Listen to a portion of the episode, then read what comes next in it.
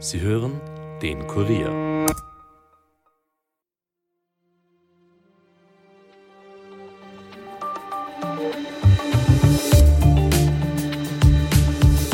EU-Kommission hat heute Mittwoch in Brüssel den Start von Beitrittsverhandlungen mit der Ukraine empfohlen. Damit könnte die Ukraine in einigen Jahren auch Teil der EU werden. Doch bis dahin ist es ein weiter Weg. Zum einen befindet sich die Ukraine bekanntlich im Krieg mit Russland. Aber auch in der Ukraine selbst müssen Reformen passieren, damit die Ukraine aufgenommen werden kann. Ein zentraler Knackpunkt ist hier die Korruption. Wer also hat sich in dem Ex-Sowjetland in der Vergangenheit bereichert? Welche Bereiche im Staat sind besonders betroffen? Und wie will Präsident Volodymyr Zelensky gegen die Korruption vorgehen? Fragen, die uns heute unsere Außenpolitik-Redakteurin und Ukraine-Expertin Evelyn Petanell beantworten wird. Mein Name ist Elias Stadmesnik und ihr hört den Daily Podcast des Kurier. Today is a historic day because today the Commission recommends that the Council opens accession negotiations with Ukraine and with Moldova. Ukraine has completed, I was there over the weekend and um, could convince myself, well over 90% of the necessary steps that we set out last year in our report. Just to give you an idea, main progress has been achieved on the constitutional justice reform, on the selection of the High Council of Justice, the anti-corruption program, progress on anti-money laundering, important measures to curb the oligarchs' grip on the public life, new media law, and progress on national minorities. Es ist ein historischer Tag für die Ukraine, aber auch für Europa. Die EU-Kommission hat grünes Licht für den Start von Beitrittsverhandlungen mit der Ukraine, aber auch mit der Republik Moldau gegeben. Gleichzeitig hat die Kommission mit ihrem neuen Westbalkan-Wachstumsplan ein Signal an die Westbalkanstaaten gesendet, von denen einige auch schon über zehn Jahre auf der EU-Wartebank sitzen. Aber zurück zur Ukraine. Von den sieben von der Kommission an die Ukraine gestellten Voraussetzungen sind laut Bericht vier vollständig erfüllt. Die Kommission begrüßt die erheblichen Reformanstrengungen, die das Land bereits unternommen hat. So arbeitet die Ukraine etwa an einer Angleichung an das gültige EU-Recht. Schon vor der Empfehlung für Beitrittsverhandlungen hat der ukrainische Präsident Volodymyr Zelensky der EU weitere Reformen zugesichert. Die Ukraine arbeitet an neuen Gesetzen und an einer Stärkung ihrer staatlichen Institutionen, um EU-Standards einzuführen, hat Zelensky in seiner am Dienstag in Kiew verbreiteten Videobotschaft gesagt. Die Mitgliedschaft bedeutet für die Ukraine wirtschaftliche Sicherheit und soziale Stabilität. Nicht zuletzt überlebt das Land derzeit im Kampf gegen die russische Invasion auch dank der Milliardenhilfen der EU. EU-Kommissionspräsidentin Ursula von der Leyen hat sich am Wochenende bei einem Besuch in Kiew jedenfalls zuversichtlich gezeigt, dass das ehrgeizige Ziel erreicht werden kann, den Prozess der Beitrittsverhandlungen bereits heuer zu eröffnen. Allerdings ist dazu ein einstimmiger Beschluss notwendig. Alle 27 EU-Staaten müssen zustimmen. Die Staats- und Regierungschefs können den Startschuss beim Gipfel am 14. oder 15. Dezember in Brüssel geben. Wie rasch also könnte die Ukraine der EU beitreten? Wie korrupt ist das Land noch und welche Hausaufgaben muss die Ukraine noch machen? Dazu begrüße ich jetzt Evelyn Peternell aus unserer Außenpolitikredaktion. Hallo Evelyn. Hallo, danke für die Einladung. Evelyn, die EU-Kommission hat den Start für Beitrittsgespräche der Ukraine empfohlen, aber wie realistisch ist das überhaupt, dass die Ukraine Teil der EU wird? Immerhin ist das Land im Krieg. Naja, zwischen ähm, diesem Signal, äh, das da jetzt gegeben worden ist, das ist ja nur ein Startschuss, und dem Ziel, also der tatsächlichen Beinahme, äh, liegen normalerweise immer Jahre. Das kann allerdings noch viel länger dauern, wenn man sich die Türkei ansieht, weil die Türkei-Aufnahmegespräche dauern Jahrzehnte und sind sogar eingefroren worden in der Zwischenzeit eben wegen rechtsstaatlicher Bedenken. Das kann der Ukraine theoretisch natürlich auch passieren, sollte es da jetzt einen politischen Backlash geben, mhm. ähm, sollten Reformen wieder zurückgedreht werden. Also das Signal, das jetzt gesetzt wurde, ist wirklich nur der Start von etwas und also das heißt nicht, dass auch ein Ende gefunden wird. Mhm. Es ist ja schon in der Vergangenheit bei den Erweiterungen so gewesen, dass da ziemlich lange Reformen da vorangegangen sind. Welche Reformen sind dann im Fall der Ukraine da noch nötig? Ja, Im Sommer äh, hat die Ukraine eine Liste von sieben Punkten vorgelegt bekommen, die sie noch reformieren muss. Ähm, der größte Brocken dabei ist die Justizreform, die eh schon seit, ähm, glaube ich, 2019 in Angriff genommen worden ist. Ähm, von diesen sieben Punkten hat die Ukraine mittlerweile sogar vier abgearbeitet, mhm. also wirklich ähm, vollständig laut dem Fortschrittsbericht. Das ist überraschend viel, muss man sagen. Da ist zum Beispiel äh, das Medienrecht dabei, das ist reformiert worden, Teile der Justizreform. Aber was zum Beispiel noch offen ist, sind die Ausstattung von den Antikorruptionsbehörden. Mhm. Das, das läuft zwar relativ gut, aber denen fehlen noch Mittel und da fehlen noch gewisse Gesetze dafür. Und genauso ist das Oligarchenproblem, das ja auch ein typisch ukrainisches ist, das ist äh, gesetzlich auch noch nicht so angegangen worden, wie das sich Brüssel vorstellt. Also da soll das Lobbying, das, das ist mhm. ja quasi das gleiche wie bei uns das Lobbying, dass da halt Interessensvertreter an die Politik herantreten und versuchen, äh, über diverse Netzwerke ihre eigenen Interessen durchzusetzen. Das sollte hier auf EU-Level ähm, angehoben werden. Und bis dahin ist es durchaus noch ein weiter Weg. Natürlich ist es ein weiter Weg, aber hat nicht umgekehrt die EU die fast moralische Verpflichtung, die Ukraine aufzunehmen, allein schon deshalb, weil sie ein Prellbock in Richtung Russland sind? Ja, also das ist, das ist die, die große Frage. Also ist, kann, darf die EU sich erweitern, nur um Russland quasi die rote Karte zu zeigen? Es gibt viele in Brüssel, die das, die das befürworten. Ähm, andererseits hat eine Aufnahme der Ukraine ja auch äh, massive Folgen für die Union. Also die zwei größten Brocken des Budgets, das Infrastrukturbudget und das Agrarbudget, die würden äh, quasi zu, fast zur Gänze an die Ukraine abfließen, mhm. wenn das Land jetzt im heutigen Zustand aufgenommen würde, allein wegen des Aufbaus und weil der, die Ukraine einfach so ein riesiger Agrarstaat ist. Das muss man sich dann schon überlegen, will man jetzt für, für nur für diese politische Karte, die man da ausspielt, ähm, das auch riskieren. Und diese Debatten, die werden jetzt in den nächsten Jahren im Zuge der Beitrittsverhandlungen geführt. Aber dass das Signal überhaupt gegeben wird, ähm, auch in diesem Tempo, ähm, natürlich hat das was damit zu tun, Putin hier eine, eine Botschaft zu senden. Mhm. Das heißt aber, die EU müsste auch einige Vorarbeit noch machen, bevor die Ukraine in die EU kommen kann. Ganz genau. Also man müsste die eigenen Strukturen ähm, sich genau ansehen, beziehungsweise was in Diskussion ist und was Österreich auch favorisiert und sehr ähm, äh, pusht nach außen hin, ist so eine Art optionaler Mitgliedschaft, mhm. wo die Ukraine in gewissen Teilbereichen, sei es jetzt in der Bildungspolitik beispielsweise, schon Mitglied werden kann, aber kein Vollmitglied eben beim Agrarbudget oder bei der Infrastruktur ist, weil es da halt viele Länder gibt, beispielsweise Polen, die da total auf der Bremse stehen und sagen, ähm, was machen wir dann mit unseren eigenen Bauern? Die gehen uns, die gehen uns jetzt schon auf die Barrikaden. Mhm. Wir haben es ja schon angesprochen, die Ukraine wird von der Korruption heimgesucht, aber äh, gehen wir vielleicht mal zum Anfang. Wo liegen denn die Ursprünge in der Korruption? Hat das noch alles mit dem Zerfall von der UdSSR zu tun? Also die Gründe sind die gleichen äh, wie in Russland. Äh, nach 1991 hat es in beiden Ländern oder in allen postsowjetischen Ländern diese rechtsstaatlichen und demokratischen Strukturen nicht gegeben, mhm. die es braucht, um die, die, die, Korruption nicht wuchern zu lassen. Also die Menschen hatten äh, keine Erfahrung mit rechtsstaatlichen Prinzipien, dass ich mich als einfacher Bürger einfach an ein, ein Gericht wenden kann, wenn mir Unrecht geschieht. Mhm. Und der Aufbau solcher Institutionen, der dauert natürlich. Und in den 90er Jahren hat, und auch in den 2000ern vor allem, hat Russland dieses Vakuum ausgenutzt in dem die Oligarchen, also diese Oligarchenstruktur, die sich dadurch auch herausgebildet hat in ja. beiden Ländern, ähm, die ukrainischen Oligarchen wurden halt aus, äh, aus Moskau schön querfinanziert mhm. und die hatten dann auch den Auftrag, den äh, ukrainischen Staat von innen heraus ein bisschen zu beherrschen. Selbiges gilt für, die, für viele Politiker, die dort tätig waren. Also bis hin zu äh, Janukowitsch, das war der letzte Präsident vor der äh, Maidan-Revolution.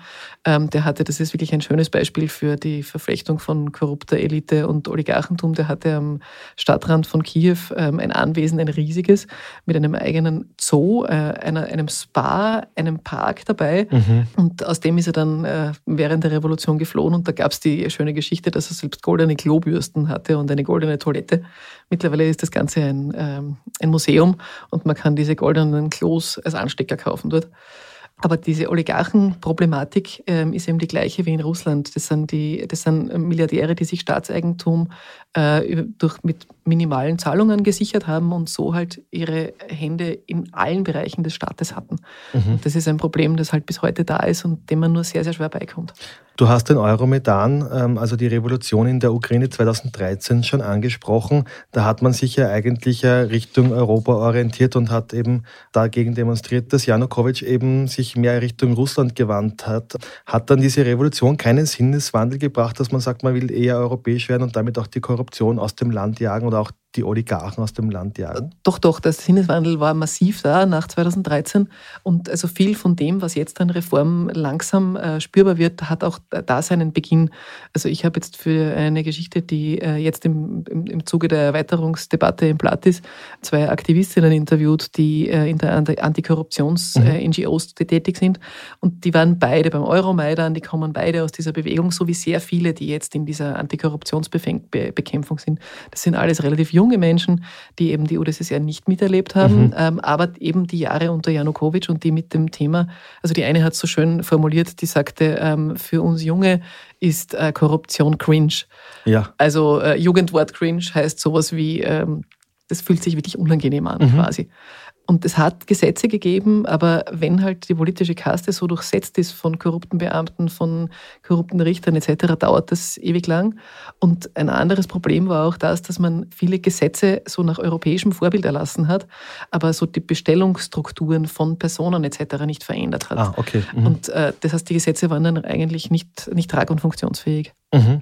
Na, dann schauen wir uns äh, vielleicht die drei Säulen eines Staates an. Beginnen wir bei der Politik und bei der vorgelagerten Beamtenschaft. Wie korrupt ist denn jetzt die Politik noch in, in der Ukraine oder wo gibt es ja auch noch Aufholbedarf?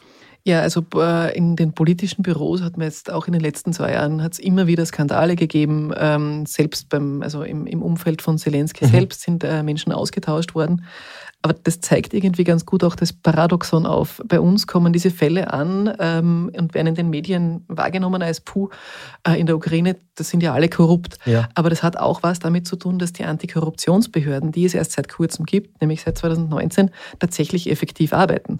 Ähm, würde nichts auftauchen, wäre das Land vermutlich noch viel korrupter. So wird das massiv bekämpft. Also es gibt seit 2019 den, ein, ein Höchstgericht, äh, das Antikorruptionsfälle extra behandelt. Da werden die Richter auch separat mit ausländischer Hilfe etc. bestellt. Also da, da gibt es wenig Einfluss des Staates. Mhm. Und ähm, die haben letztes Jahr mehr Fälle verhandelt als im Jahr zuvor. Also letztes Jahr heißt während des Krieges. Okay. Das heißt, das funktioniert auch für also ausländische Beobachter relativ gut. Mhm. Weil du die Justiz angesprochen hast, wie ist es denn mit der Justiz? Es gibt jetzt sozusagen diese Korruptionsbehörden, mhm. aber gibt es äh, in den unteren Ebenen noch immer sehr viel Korruption? Ja, also das, die Justizreform und die Bereinigung von des, des ganzen Systems durch, äh, von den korrupten Richtern ist einer der größten Brocken ähm, den auch Brüssel äh, jetzt in der Ukraine nach wie vor sieht. Also es gibt insgesamt 7000 Richterstellen in der Ukraine, davon sind 2500 nicht, nach wie vor nicht besetzt. Das ist viel, ja. Was mhm. auch eben damit zu tun hat, dass ähm, man nicht korrupte Richter, korrupte Richter bestellen lassen will. Weil wenn sich das System quasi intern kontrolliert, dann mhm. bringt man das nie raus. Und man hat die Bestellungslogik jetzt auch ein bisschen dahingehend geändert, also ähnlich wie bei den Antikorruptionsbehörden, dass da externe Beobachter dabei sind, äh, NGOs und vor allem auch ausländische äh, Rechtsexperten, die jetzt sagen, diese Person ist geeignet oder nicht. Mhm. Kannst du da vielleicht mal ein paar Beispiele auch nennen? Du hast ja mit den ähm, Korruptionsjägerinnen da gesprochen oder die Korruptionsexpertinnen. Ähm, was haben denn die so erzählt? Also Alltagskorruption. Zum Beispiel, ja. ja also, also das, oder, auch vielleicht bei Gericht oder? Ja, also das, also das, was äh, ganz viele erzählt haben, ist, wenn man irgendwelche Dokumente erhalten möchte, also das, dann gab es lange Zeit dieses klassische Prinzip, du musst dich in einer ewig langen Schlange anstellen. Mhm.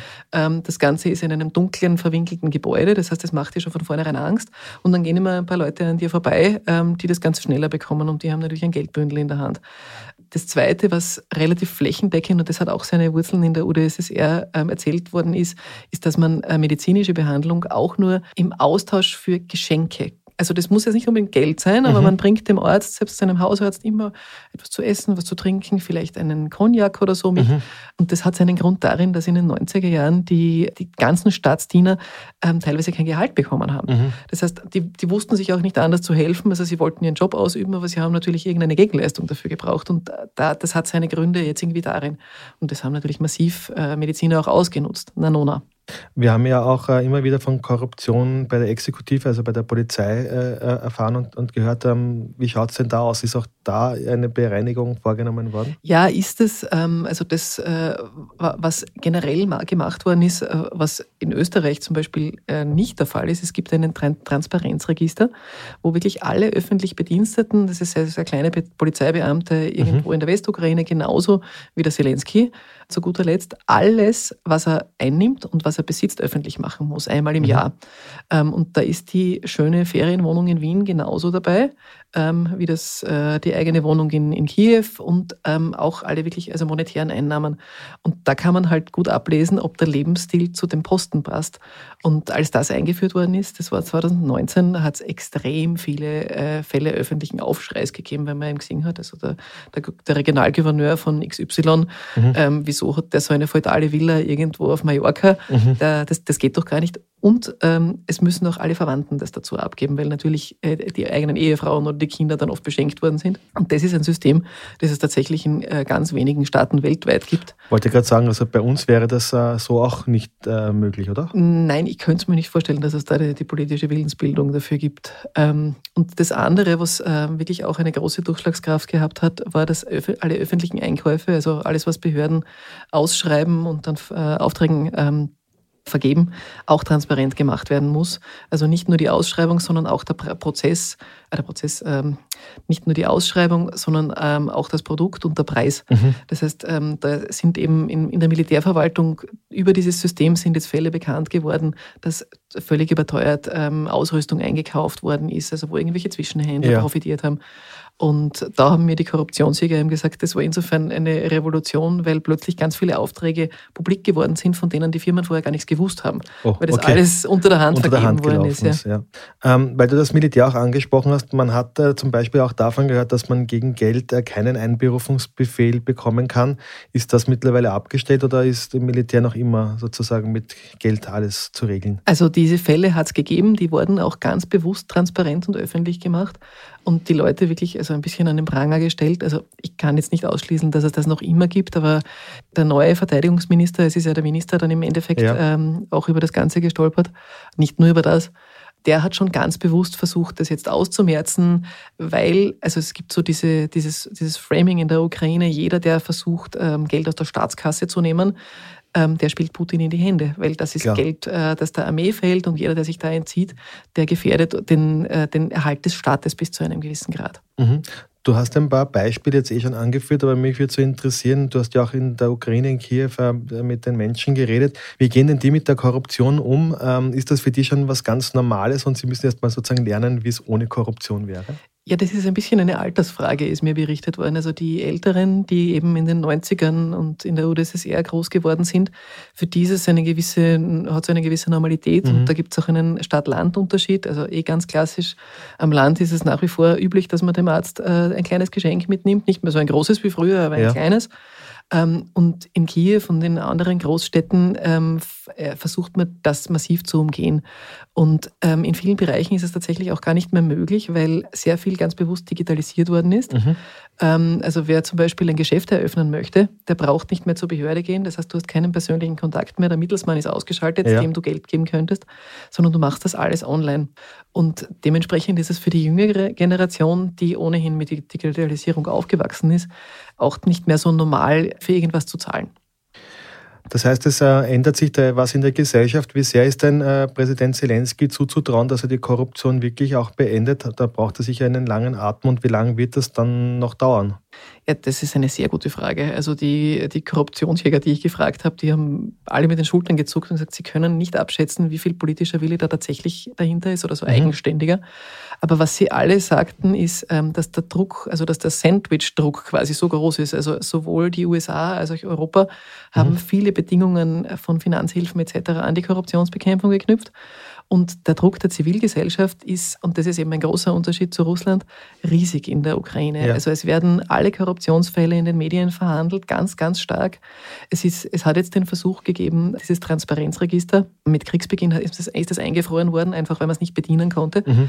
Das ist jetzt wieder öffentlich gemacht worden und da hat es äh, den Versuch gegeben, zu sagen, ja, wir, wir veröffentlichen die Daten aber erst binnen, also im Laufe eines Jahres. Äh, das bleibt dann mal zunächst unter Verschluss und dann kann man halt ein bisschen hin und her schieben. Und da hat es Petitionen gegeben, da sind äh, öffentliche Briefe aufgetaucht und dieser Druck ist wirklich bemerkenswert groß, weil man echt merkt, also die Menschen wollen das, wollen diese Altlast der Korruption endlich loswerden. Sie ist eh noch immer da, aber ähm, es reicht ihnen ganz offensichtlich. Mhm. Glaubst du jetzt, dass die Ukraine, nachdem da so viel ähm, Reformeifer auch da ist, was man ja auch, auch, sieht, dann vielleicht sogar rascher beitreten kann als etwa Länder am Westbalkan, die ja schon sehr lange in der Warteschleife hängen? Ja, das ist ja wiederum eine, eine politische Frage. Also das hat schon natürlich auch mit den Reformbestrebungen der jeweiligen Länder zu tun. Aber gerade den Westbalkan, der jetzt ohnehin schon seit Jahren in der Wartezone sitzt, da jetzt wieder hintanzureihen, ist auch eine Frage, ob man das diplomatisch will. Du hast am Westbalkan ja auch das Problem, dass gerade in Serbien äh, die Russen massiv den, den, den Fuß in der Tür haben, auch die Chinesen, und dass hier massiv viel Desinformation stattfindet. Die Zustimmung in Serbien in puncto äh, EU-Mitgliedschaft sinkt und sinkt und sinkt. Mhm. Und da muss sich Brüssel natürlich lieber überlegen, will man die verlieren? Ähm, und sich dort den nächsten Problemherd irgendwie einhandeln. Also ich kann mir nicht vorstellen, dass die Ukraine da jetzt ähm, im Eilzugtempo da am Westbalkan vorbeimarschieren darf. Was ich mir vorstellen kann, ist, dass es für alle eben diese optionalen Mitgliedschaften geben wird, wo man sie irgendwie auf, eine, auf ein Level hebt ähm, und jeder seine, ähm, ja, also seine Hausaufgaben noch zu erledigen hat. Und im Gegenzug jeder so seine Sachen, wo er die Hausaufgaben schon erledigt hat, schon seine Gutes sozusagen bekommt. Ganz genau. Evelyn, vielen Dank für den Besuch im Studio. Ja, vielen Dank für die Einladung. Und wir kommen jetzt noch zu weiteren Meldungen. Die Regierung hat sich auf die Reform des Verbotsgesetzes verständigt. Gegenüber dem ersten Entwurf gibt es vor allem eine zentrale Änderung. So werden die Strafen etwa beim Tragen von NS-Symbolen, aber auch Zeichen der Hamas oder den Identitären drastisch erhöht. Gleich bleibt, dass auch das Veröffentlichen verbotener Inhalte vom Ausland aus strafbar wird und dass im öffentlichen Dienst der Job nach einer Verurteilung gemäß Verbotsgesetz verloren geht. Und der Immobilieninvestor Rene Benko gibt den Vorsitz im Beirat der Signer Holding an den deutschen Sanierungsexperten Arndt Geiwitz ab. Das hat die Signer am Mittwoch in einer Aussendung mitgeteilt. Unklar ist, ob Benko auch, wie im Vorfeld kolportiert, seine Stimmrechte treuhändisch an Geiwitz überträgt. Die Familie Benko Privatstiftung jedenfalls bleibe weiterhin größter Gesellschafter der Holding, heißt es in der Mitteilung.